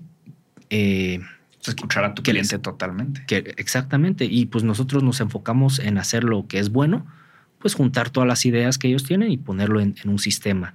Eh, entonces, creo que es un sistema muy robusto porque escuchamos las necesidades de las áreas eh, pues pertinentes y además personas muy buenas en las áreas. Por ejemplo, el banco más grande de México, tenemos a uno, a uno de los notarios que, este, sí, bueno, muy bueno, y abogados muy buenos. Y pues, sí, es una locura. Solo te necesitamos a ti para. Estoy dentro. Para, Estoy dentro. Para lo de PR y. Estoy y preparado, estoy listo. Voy a hablar de, de, otro de tus negocios, que es el vino. Justo ese día que fui a, que fui a tu oficina, me regalaste una botella de Tinterra. Sí, sí, sí. ¿Cómo es el negocio del vino y por qué entraste ahí, no? Ay, sí, eso fue otro tema. Mira, fíjate que lo del vino fue algo muy que a mí me gusta mucho el vino tinto y también se me dio una buena oportunidad para, para invertirle a uh -huh. vino tinto que sale de, sale de Valle de Guadalupe, eh, mexicano, vino muy bueno. Entonces, perdón, ellos ya tenían un buen producto y yo les compré las botellas. Y tienes un producto que ya es bueno, tienes tu propia marca, pero véndeme las botellas para yo ponerle mi marca. O sea, ellos iban a sacar su propio vino con otro nombre, con otro todo. Sí, de hecho ya, ya es un producto que se vende muy bien en México, que a la gente le gusta. Ah, ok, sí, ya lo tienen. Uh -huh, pero hubo una oportunidad de yo comprarlo a buen precio y y cuando salgamos a la venta, pues va a estar más barato que, que lo que ellos venden. Aunque sea el mismo producto, con un, un labeling así mucho más bonito. Está increíble. Es como, como, pues sí, como islas, ¿no? Con oro y está maravillosa. La etiqueta la estuve ahí estudiando bastante. Gracias, sí, le invertimos mucho al diseño y todo eso de las etiquetas. Entonces, pues sí, eso fue nada más mero, ¿cómo se llama? Compulsivo, de que me gustó el vino, vamos a ver, dame esos, porque los números tienen sentido para mí, ¿no? Eh, lo puedo comprar ahorita y pues le pongo la etiqueta, le invierto acá, pero aún así lo puedo vender más barato que tú. Sí. Pues ni, ¿Y a ellos qué les parece este tema de que lo vas a vender más barato? Están, están, dicen, da igual, como salga el producto al final. Sí, es que ellos también hacen eso porque mm. las casas... Por la marca, ¿no? También. Ajá, exacto. También muchos viñedos, le dicen, bueno, ellos venden botellas a restaurantes, nada más les cambian la etiqueta, pero les venden un vino pues ya hecho. Lo más común es que restaurantes grandes vengan y vayan a un viñedo, hazme mi propio vino. Ah, pues sí, mira, tengo tal, tal, tal, aquí está mi catálogo, pruébalo. ¿Cuál quieres que te etiquetemos con tu nombre? Así se lo dan los restaurantes. o sea, es común este tema en los viñedos. Sí, sí, muy como que ellos embotellan su propio vino y lo venden, marca Juanito Pérez, pero si tú quieres, te hago tu marca, pero es el mismo proceso. O sea, como que ellos hacen el, white label, ¿no? Por así decirlo, ¿no? O sea, tienen el mismo producto, pero pongo tu etiqueta, pongo la tuya, pongo la tuya. No es que yo haya ido al viñedo, ay, sí me gusta esta uva, y no sé qué, le pones 3 mililitros de este. No, no, no, es un producto que ellos ya tenían, buen producto, nada más dije, pues sí, como cualquier restaurante, pongo mi, dame las botellas, te compro tantas, yo, yo le hago mi etiqueta y las vendo. Y si lo puedo vender menos que pues, lo, a lo que lo están vendiendo y es el mismo producto muy bueno, pues me hizo sentido, lo hice. ¿Y qué tan apalancado está de tu marca personal? Yo justo me estoy esperando a que haga ciertos anuncios para que ya sea yo un emprendedor un poco más serio, porque sabes que eh, el vino está relacionado mucho a como, no sé, lujo, tal vez, algo más delicado, eh, qué sé yo.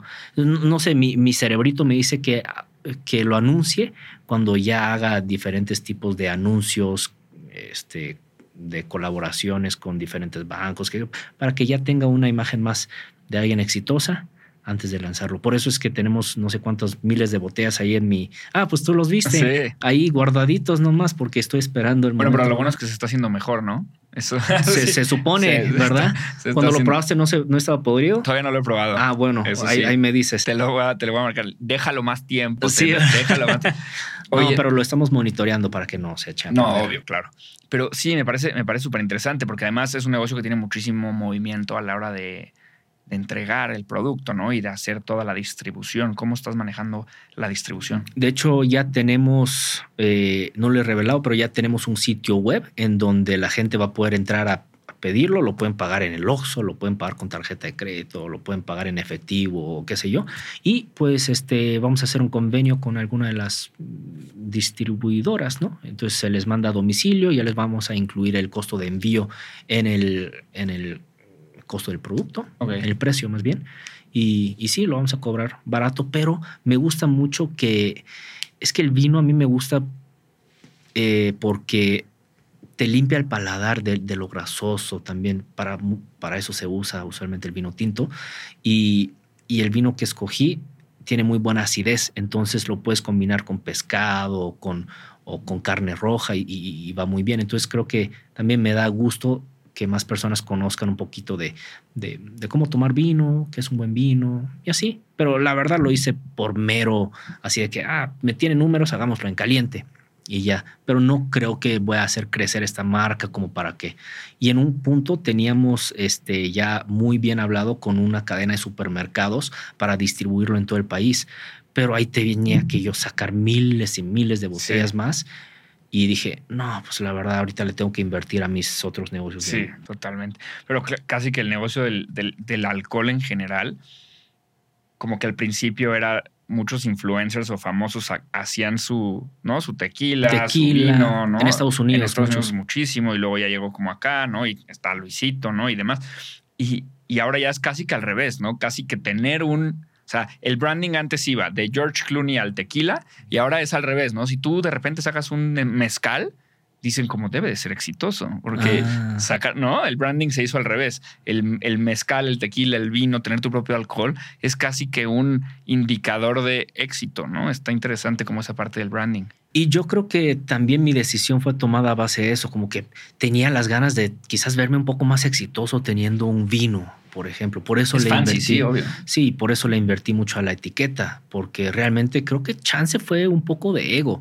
Quería tener mi propio vino y, y poder, mira, estás en mis oficinas, te doy un poco de mi propio vino. Sí, me encanta, sí, totalmente. Sí, la verdad sí fue eso, pero esperemos que salgan bien los números. No, a la gente le guste. 100% van a salir bien.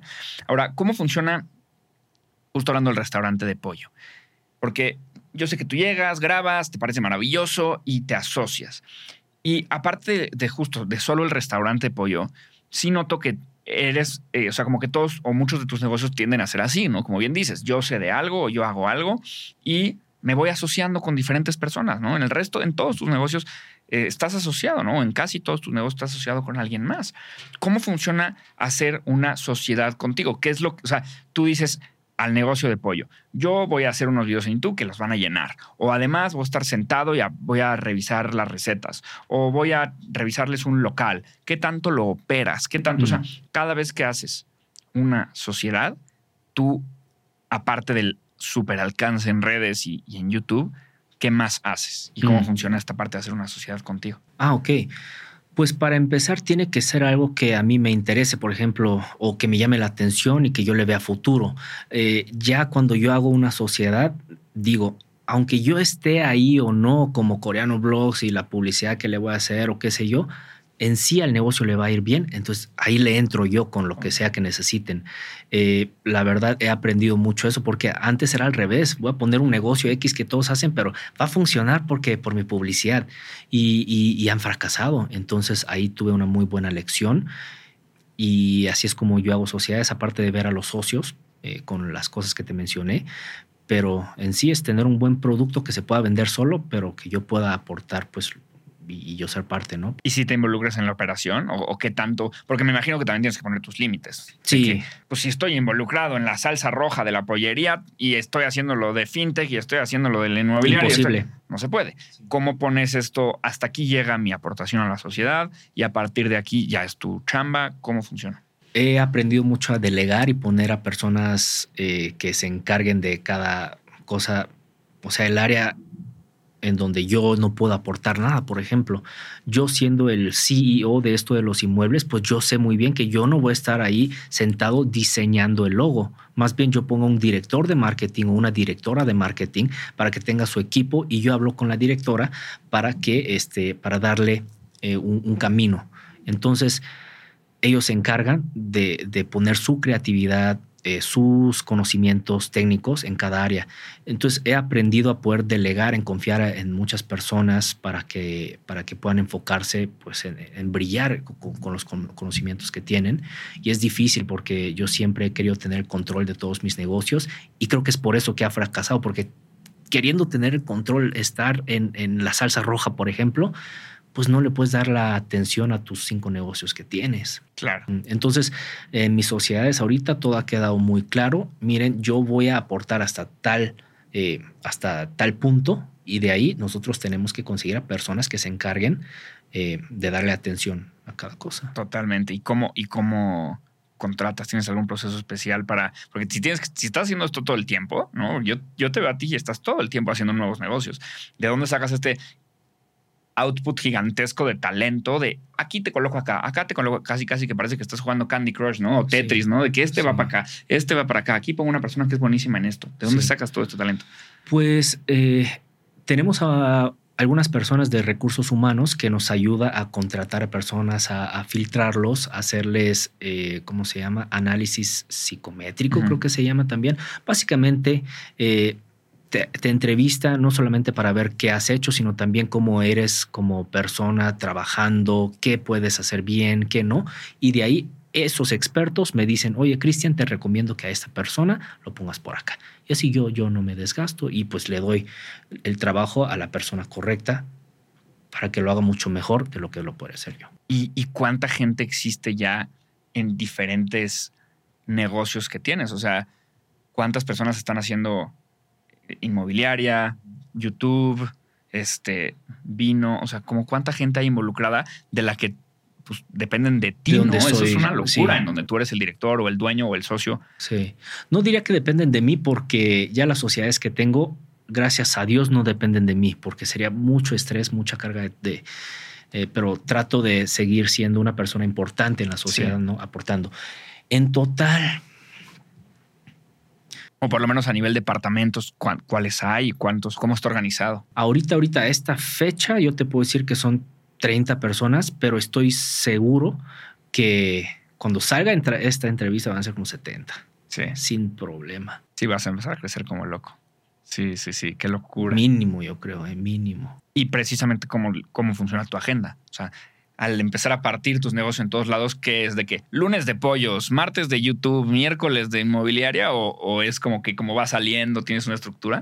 Sí, de hecho ya quiero ser más organizado con eso y mi plan ahorita es, por ejemplo, ya tengo mi calendario, entonces en toda la semana siempre voy a definir un día con anticipación, decir, darle atención y aportar lo que yo pueda en cuanto a, mi, no sé, lo que pueda, eh, en un solo día a tantos negocios, tres, digamos, y en el siguiente día a otros dos, para que libere el espacio en la semana para hacer otras cosas. Entonces, así puedo ser yo más eficiente y por eso es que todos los negocios físicamente los estoy poniendo bien cerquita. O sea, yo de mi casa, tu casa, me hago siete minutos a la oficina, eh, a la que fuiste la grandota. De ahí al de los pollos, me hago 10 segundos caminando.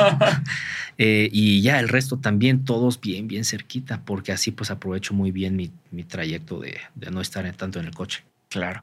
Y hablando justo de los negocios, eh, cómo funciona la rentabilidad en, ellos, ¿no? Porque, pues no se recuerda muy bien cuando trajimos a, Luisito Comunicaca que él como que nos decía, sí, güey, tú ves, ay, ya tengo mi tequila, o ay, ya hice esta otra cosa, pero decía Luisito, el 80%, 90% de mis ingresos sigue siendo YouTube, mm, ¿no? Mm. El tequila es una inversión que hice que no me ha regresado y que eventualmente lo hará, pero ahorita no, o pillofón, o tal, tal, tal en, tu sistema y en todos los negocios que tienes, cómo funciona esa estructura porcentual de costos y de ingresos. ¿Qué es lo que más te cuesta dinero y qué es lo que más te da y cómo más o menos se van partiendo ese queso? Claro. Eh, YouTube, por ejemplo, ahorita creo que YouTube y campañas eh, publicitarias en redes sociales, todo eso creo que sería un, sí, como un 50% de mis ingresos mensuales eh, a la fecha del día de hoy. Y el resto pues son mis negocios pero yo tengo mucha confianza y mucha fe y estoy seguro que en seis meses YouTube va a ser 5 o 10%. Wow.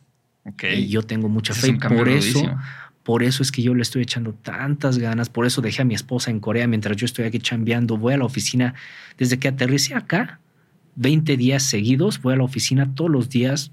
Me llevo mi colchón inflable ahí, duermo allá. Eh, lo vi, lo vi en uno de tus videos, es una locura, sí, sí. Sí, y este, pues instalé una regadera en mi oficina porque yo realmente quiero que, eh, que esto funcione. Le estoy apostando mucho a esto porque yo sé que es un buen producto, yo sé que tenemos a las personas necesarias involucradas con el respaldo del banco más grande de México. No, no, es, es, es algo que, que yo le apuesto mucho.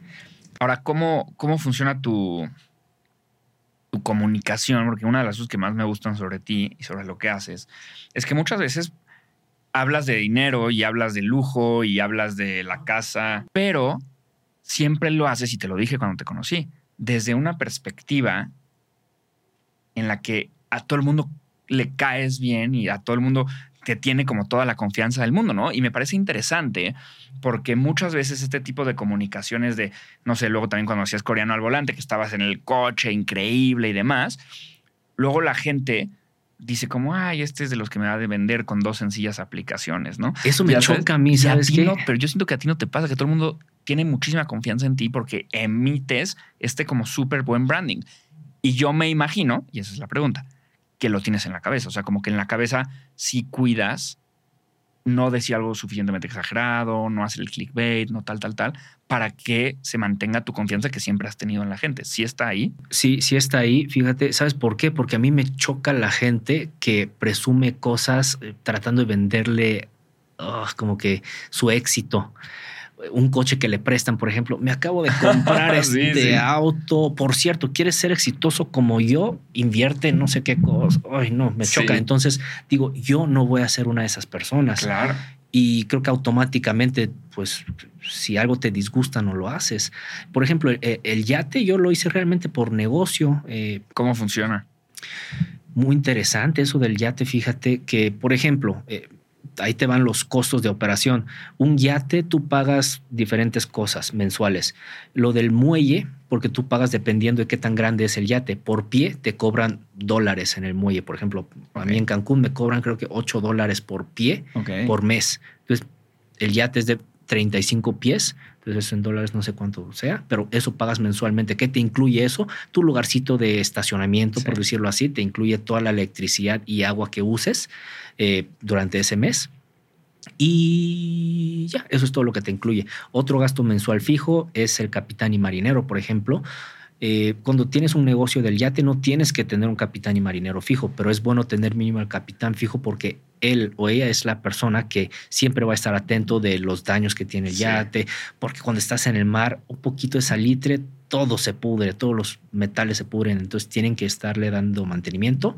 Y pues siempre es mejor tener, por ejemplo, a un chofer que conoce bien tu camioneta, ¿no? Porque sabe cómo se mueve y todo. Más en el mar, un yate es muy difícil controlar dependiendo el viento, también todo eso tienen que conocer. Entonces, eh, esos son los gastos fijos.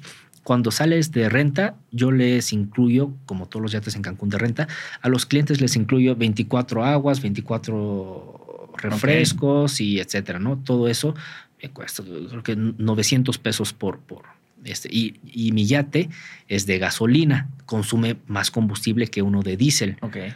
Y, un yate de gasolina es más barato por lo mismo. Entonces, eh, de gasolina tienes que tener en cuenta que por una renta de cuatro horas te consume cuatro mil pesos. Una renta de seis horas, ocho horas te consume más. Entonces, todos esos gastos eh, tú lo tienes ya calculado. Entonces a eso le subes un poquito de tu ganancia, tus utilidades, y pues lo pones a rentar. Usualmente en Cancún, ¿cómo funciona la renta de los yates? Al dueño o a la dueña decide cuánto quieres que te reporten a los vendedores. Por ejemplo, tú eres un vendedor de, de, yate, qué sé yo. Entonces yo te digo a ti, oye Juan, yo quiero que me reportes por cuatro horas eh, 10 mil pesos, ¿no? Entonces tú, Juan, vas a los hoteles, tú consigues clientes, dices, se los vendes en, híjole, te lo dejo barato, 14 mil pesos. Tú te ganaste 4 mil ahí solo por conseguir el cliente. O sea, el otro puede venderlo a 20 mil y a ti te va a dar 10 mil. Exactamente. Eh, se divide por cuatro horas, seis horas, ocho horas. Usualmente esas son como que los precios a reportar, tú decides y, y ahí está. Eh, y los vendedores pues se encargan de, todo, ¿no? Hasta traer a los clientes hasta el muelle, hasta que se suben. Y ese es el negocio del yate, eh, nada más que te da mucha lata y pierdes mucho dinero cuando lo tienes que sacar a reparar. Porque para sacar un yate a reparar no solamente, o sea, conlleva muchos gastos. Por ejemplo, eh, para sacar un yate necesitas un remolque de su tamaño y una camioneta que lo aguante. Entonces, eso cuesta solo para sacar 12 mil pesos fácil. Otros 12 mil para meterlo al agua cuando ya termine. ya que lo empujen nada más, ¿no? Pero en ese inter, cuando lo sacan del agua, tienen que calzar el yate. ¿Qué significa eso? Te ponen unas eh, cosas de metal o de madera debajo del yate para poder literal levantarlo, sostenerlo mientras se, se se llevan el remolque porque ese remolque tiene que trabajar. Entonces la calzada te cuesta otros 6 mil pesos y te lleva todo el día. Ah, bueno, ahí te van las piezas del yate carísimos, ¿no? Te imaginarás. Eh, la renta diaria del, de donde se está haciendo las reparaciones te lo cobran. Usualmente se llama marina seca ahí, ¿no? Y la marina seca usualmente te cobra un porcentaje de lo que te haga tu mecánico en el yate. ¡Wow! ¿Por qué? O sea, sí tiene sentido, porque mientras más trabajen los mecánicos ahí, más cosas grandes hagan, más van a estorbar a los otros yates, más basurita va a salir, más la Marina Seca tiene que invertir. Bueno, sí, ¿no? Pero sí te cobran un porcentaje. Entonces, si no tienes fallas en tu yate, te va muy bien. O sea, puedes, o sea, es, es un dineral, pero usualmente tiene muchas fallas, estas cosas pasan. Entonces, este, sí alguien me dijo, el día más feliz de alguien que compra un yate es el día que lo compra y el día que lo vende, dice, ¿no? Como que medio que lo entiendo. Sí. Buenísimo, Cristian. Este, eres lo máximo. De verdad que sí, estoy impresionado contigo. De, de, verdad te quiero agradecer infinita, infinita, infinitamente, porque además de hacer todo esto que nos platicaste, viniste al podcast y nos regalaste a lo que, lo que para mí es lo más importante, el recurso más importante, menos renovable de la gente y sobre todo la gente exitosa como tú, que es su tiempo. Así que neta, muchas, muchas, muchas gracias. Además de verdad te digo, este, cuando empecé tu, tu, research, y, digo, es algo que ya te platicaba, ¿no? Aquí hacemos un research gigantesco de toda la gente, este, cada vez me iba dando cuenta que eras como una persona súper inteligente, viva para el mundo de los negocios, por todo esto que tú dices al principio de, los youtubers normalmente, o algunos, no todos, pero algunos, se quedan con el mismo dinero YouTube y listo. Y tú estás buscando y tal y tal, y encima con una como capacidad de, de, de como una valentía impresionante. A todo eso era cuando no te conocía y eras un papel, ¿no? Para mí era este research. Pero encima voy, te conozco el otro día en tus oficinas y me caes a todo dar y me doy cuenta que eres ultra educado y una gran persona y entonces todo tiene mucho más sentido ahora, ¿no? Que, digo, claro, por eso le salen estas oportunidades, las encuentra, es, conecta con esta gente tan exitosa siempre, porque es una persona ultra íntegra a nivel personal, que es mucho más importante que luego los negocios, ¿no? Luego hay gente muy, muy exitosa en los negocios y luego son unas basuras a nivel personal.